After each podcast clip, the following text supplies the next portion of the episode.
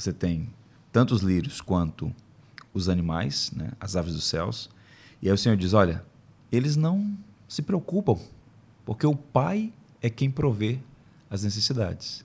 E ele chega a dizer: nem Salomão, em toda a sua glória, se vestiu como os lírios do campo. Então você não tem motivo para viver ansiosos, porque vocês valem mais do que os pardais e do que os lírios dos campos.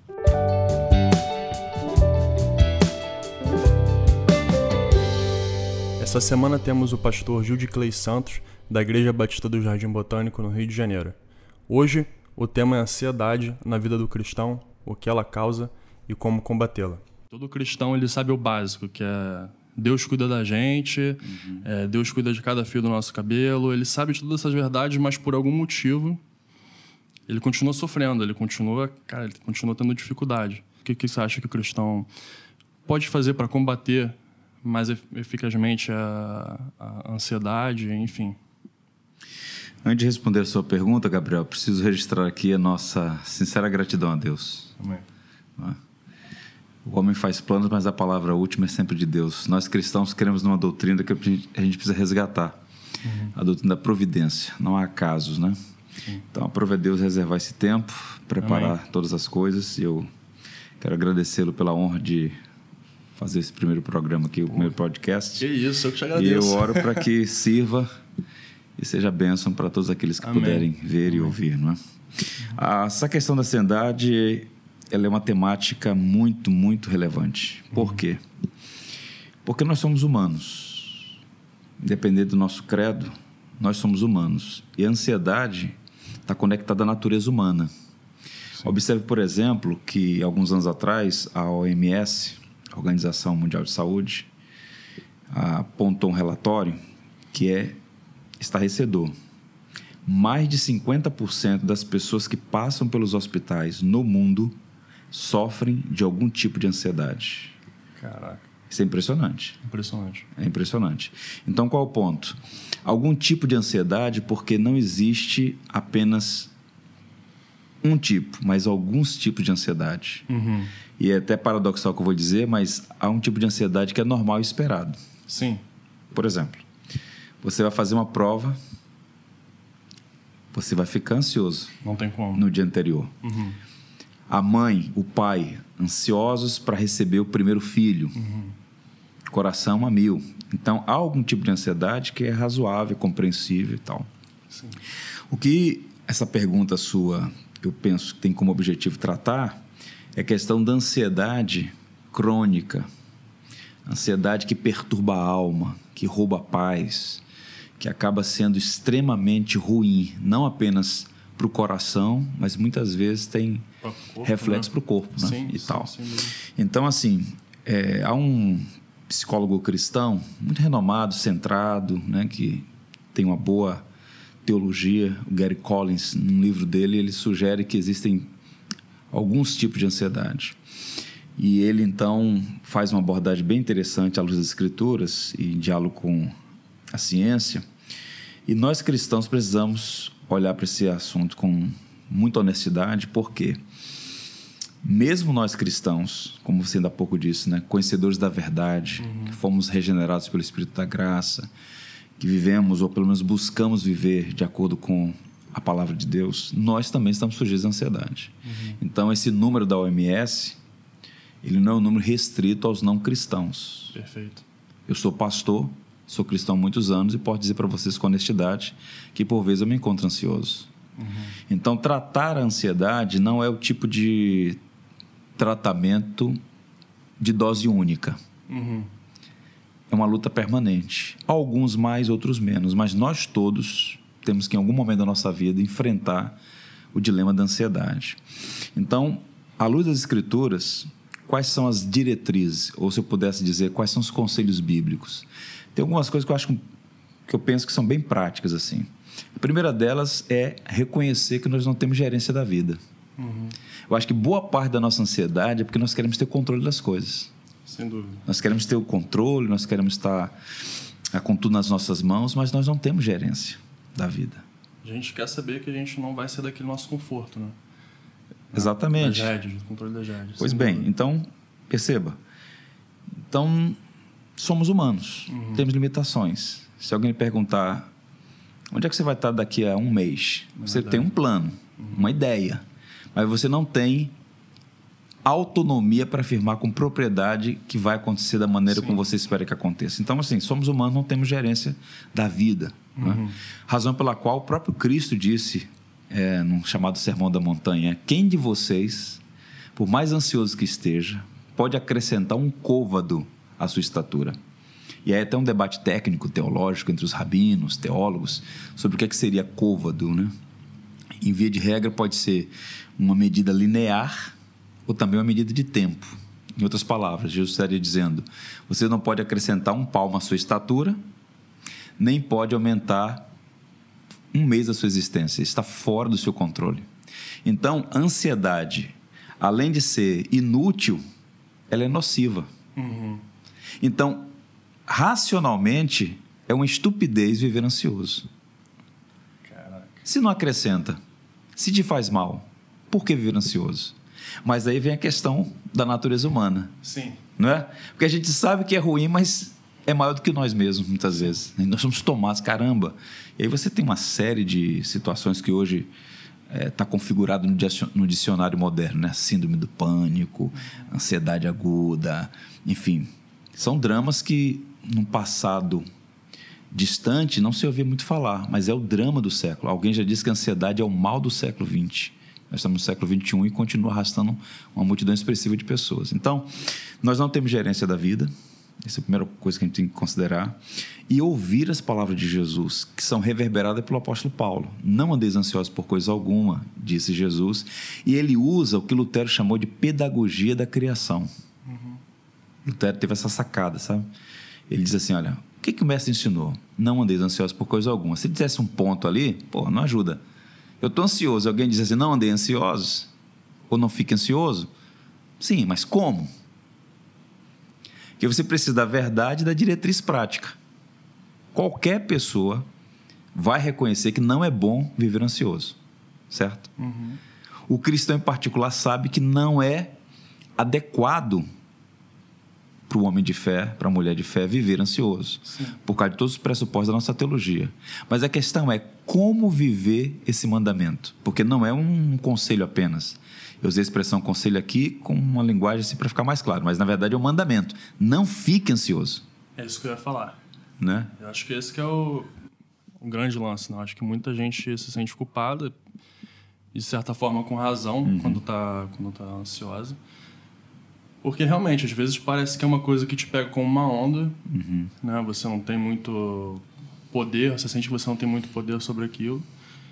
Quando você vê, você está desesperado e você tem que se relembrar de todas essas verdades que você acabou de falar, que, que, que realmente a gente não tem controle nenhum uhum. de nada, né? Você usou uma palavra que eu gosto muito aí. A gente tem que relembrar. Sim. Nós temos que trazer à memória algumas coisas. Não é? E essa é uma expressão que aparece com frequência nas Escrituras. Uhum. Por exemplo, Lá no Antigo Testamento, Jeremias diz em nome de Deus: Quero trazer à memória o que me pode dar esperança. Uhum. Paulo Timóteo diz: Lembra-te de Jesus Cristo, ressuscitado de entre os mortos, descendente de Davi, segundo o meu evangelho. Trazer à memória. Trazer à memória o quê? O que ainda há pouco disse. O sermão de Jesus. Não fiquem ansiosos. E aí ele diz assim: Olhai para os lírios do campo, olhai para as aves dos céus. Uhum. Ou seja, aí eu volto a falar o que Lutero chamou de pedagogia da criação. Os lírios do campo, ou seja, a, a, flora, a, a flora né? Uhum. A, e a fauna, você tem tanto os lírios quanto os animais, né? as aves dos céus. E aí o Senhor diz: olha, eles não se preocupam, porque o Pai é quem provê as necessidades. Uhum. E ele chega a dizer: nem Salomão, em toda a sua glória, se vestiu como os lírios do campo. Então você não tem motivo para viver ansiosos, porque vocês valem mais do que os pardais e do que os lírios dos campos. Né? Então, assim, a, a gente vive hoje uma onda aí de tecnicamente chamado de panteísmo, né? Esse uhum. pessoal em nome da ecologia abraçando árvore e tal. Cristo vai dizer o seguinte: nós temos mais valor do que todos os animais e do que Sim. todas as árvores. E Deus, o Deus que cuida dos animais e cuida das árvores, cuida das plantas, das flores, também cuida de nós. Então, assim, Sim. tecnicamente, a gente sabe disso. Agora, como? Trazendo à memória essas verdades todas, vendo como uma providência divina realmente a rege, governa, cuida. Então, a gente precisa trazer essas verdades à memória para aquietar o coração. E é um exercício contínuo. Não repito, não é uma vacina de dose única, né? A palavra de Jesus sobre a pedagogia da criação, entender que o Deus que cuida da criação, cuida da coroa da criação, que é a humanidade, o ser humano, em particular nós, seus filhos, conectando com a fala de Paulo aos Filipenses parece que Paulo está reverberando as palavras de Cristo, só que ele faz uma conexão com um exercício de fé. Tem algumas rotinas que você faz. Perfeito. E tem alguns exercícios espirituais que são úteis para conter essa ansiedade inerente à natureza é humana. Perfeito. E que exercícios são esses? Paulo fala. Não andeis ansiosos por coisa alguma, antes, em tudo, apresentem vossas orações, ele fala petições, súplicas com ações de graça. Ou seja, uhum. a oração, ela acaba sendo um recurso que a providência nos dá para quietar a alma, Perfeito. sossegar a alma. Isso. Então as pessoas pensam na oração às vezes com um recurso muito utilitarista, né? Então assim, estou com um problema, vou orar Isso. e tal. Mas a oração é diálogo com Deus. Uhum. Oração é meio de graça. Então, à medida que você pratica a oração, busca manter sua comunhão com o Senhor, uhum. Isso traz uma quietude, uma paz de alma, né? e tal. Inclusive, Paulo vai falar sobre isso, né? O resultado é apresenta as orações, súplicas, ações de graças e o Deus da paz, a paz de Cristo, que excede todo entendimento, guardará a vossa mente e vosso coração em Cristo Jesus. Perfeito. Olha só a dinâmica, né? Não fique ansioso. Esse é o ponto negativo. Uhum. Pois bem, Paulo, não deve ficar ansioso. Ok, Jesus, não deve ficar ansioso. Mas o que, que eu faço para controlar isso? Apresente a Deus. O que está roubando a sua paz? Qual é o motivo da ansiedade? Uhum. Com orações, súplicas, orações mais específicas, com ações de graças, louvando a Deus pelo seu cuidado paternal. E aí tem uma promessa. E a paz de Cristo, porque observe, não é a paz do mundo, uhum. não é a paz que a gente compra na farmácia. É a paz de Cristo, é Ele que dá essa paz que excede o entendimento, porque por vezes as circunstâncias continuarão difíceis, Sim. mas essa paz vai guardar a mente e o coração. E a palavra guardar ali na carta de Paulo aos Filipenses, no capítulo 4, é a ideia de custódia. É como se Deus colocasse a nossa mente e nosso coração sob custódia, colocasse uma sentinela ao nosso lado, Caraca. guardando a mente e o coração. Não é fantástico isso? Sensacional. Isso é maravilhoso. Agora, repito, é um exercício contínuo, né? A gente precisa realmente buscar o Senhor e lançar. Pedro chega a dizer, né? Lançai sobre ele toda a vossa ansiedade, porque ele tem cuidado de vós. O que é que é lançar sobre Deus a ansiedade? Eu acho que falta a nossa geração mais consistência na sua fé. Raciocina Perfeito. comigo. Perfeito. Hoje nós somos uma geração com muitos privilégios, uhum. muitos privilégios, mas na contramão desses privilégios todos é a geração mais adoecida. Uhum.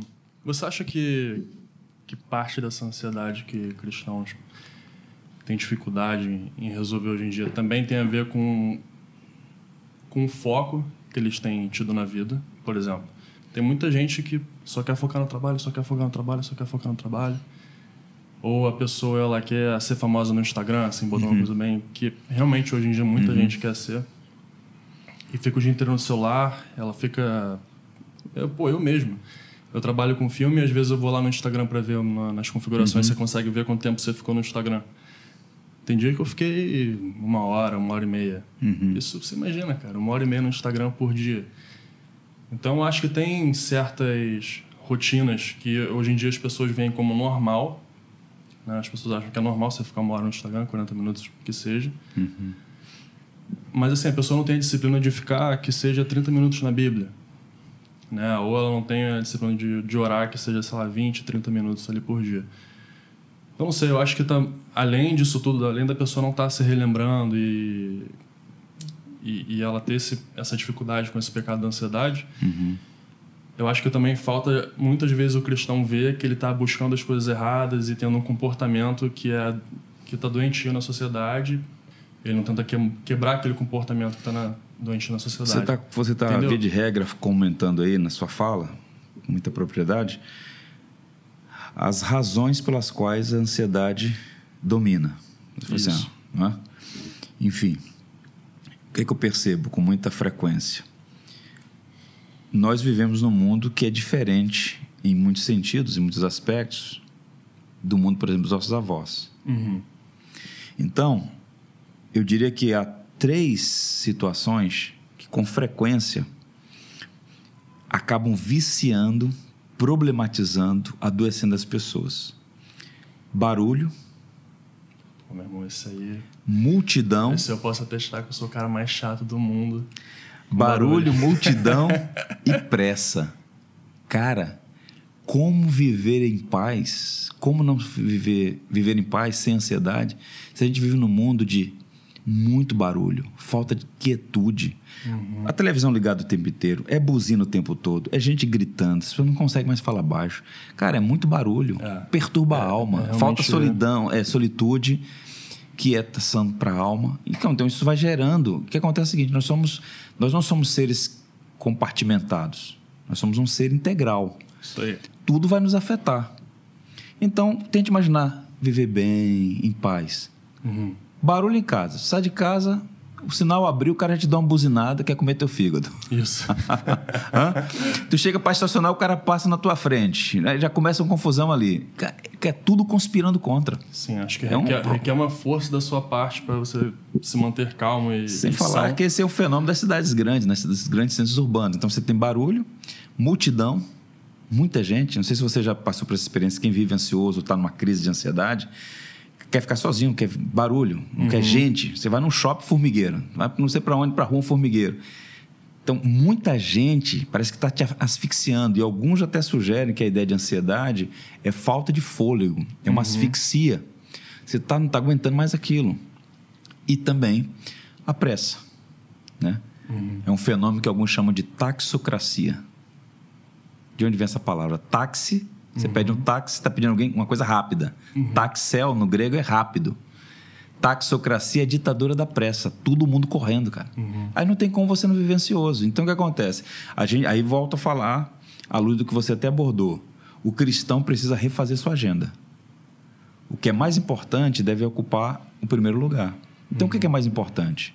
Você está focado quem você é, entender sua identidade, sua missão, seu papel como homem, seu papel como esposo, seu papel como filho, seu papel como pai, as coisas ordenadas. Porque senão você entra nessa ciranda e acaba fazendo o quê?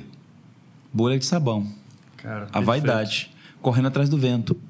Então, por exemplo, essa questão da vaidade de número, de seguidores, isso é uma tolice sem fim, cara. A Cara, vida não é só perfeito. isso. Não, perfeito. Eu acho que isso tem muito a ver também com quem a gente está rodeado. Eu acho que se as nossas referências na vida são pessoas que, que têm muitos seguidores ou que trabalham com alguma coisa que a gente gostaria de trabalhar e não pessoas que estão ao nosso redor, que estão buscando, a Cristo e estão com as referências corretas e têm os valores corretos, isso acaba meio de alguma forma infectando a gente a gente começa a buscar aquilo. E, cara, é pra, sei lá, para mim é impressionante. Eu reparo que quando eu tô mais focado na igreja e em grupos pequenos e na minha disciplina, parece que a preocupação com essas outras coisas, elas diminuem de uma forma muito drástica. É impressionante. E a ansiedade junto começa a ir embora. Tem um teólogo, desculpa eu vão lembrei de uma coisa, que tem um teólogo é, americano chamado William Hendrickson. Cara fera, muito bom, competente. Ele tem uma definição de paz que eu falo, cara, isso aí é irretocável. Paz é o sorriso de Deus na alma do homem. É quando você tá tudo conspirando contra, E você tá lá amarradão. tá bem, tá bem. É a paz de Deus, é a paz de Cristo que excede o entendimento. Então não é ausen- ausência de conflito, não são ventos favoráveis, entendeu? É você estar em paz com o Senhor. Se Deus sorrir para nós, nem as críticas, nem os aplausos dos homens poderão nos afetar. É o auditório de um ouvido só, né, cara? Meu irmão, fechou. é isso. Bom, gente, espero que vocês tenham gostado aí. Que, que Deus abençoe. Que Deus te abençoe a lidar com a ansiedade. E que, e que todo mundo possa sair dessa junto, né? Porque é um problema que tem afetado muita gente. E eu acho que é bom ouvir até um pastor falando isso. Pô, também às vezes tem um problema de ansiedade, que muita gente acha que tá sozinha nessa, né? Então é isso. Fechou. Maravilha. Deus abençoe vocês aí, gente.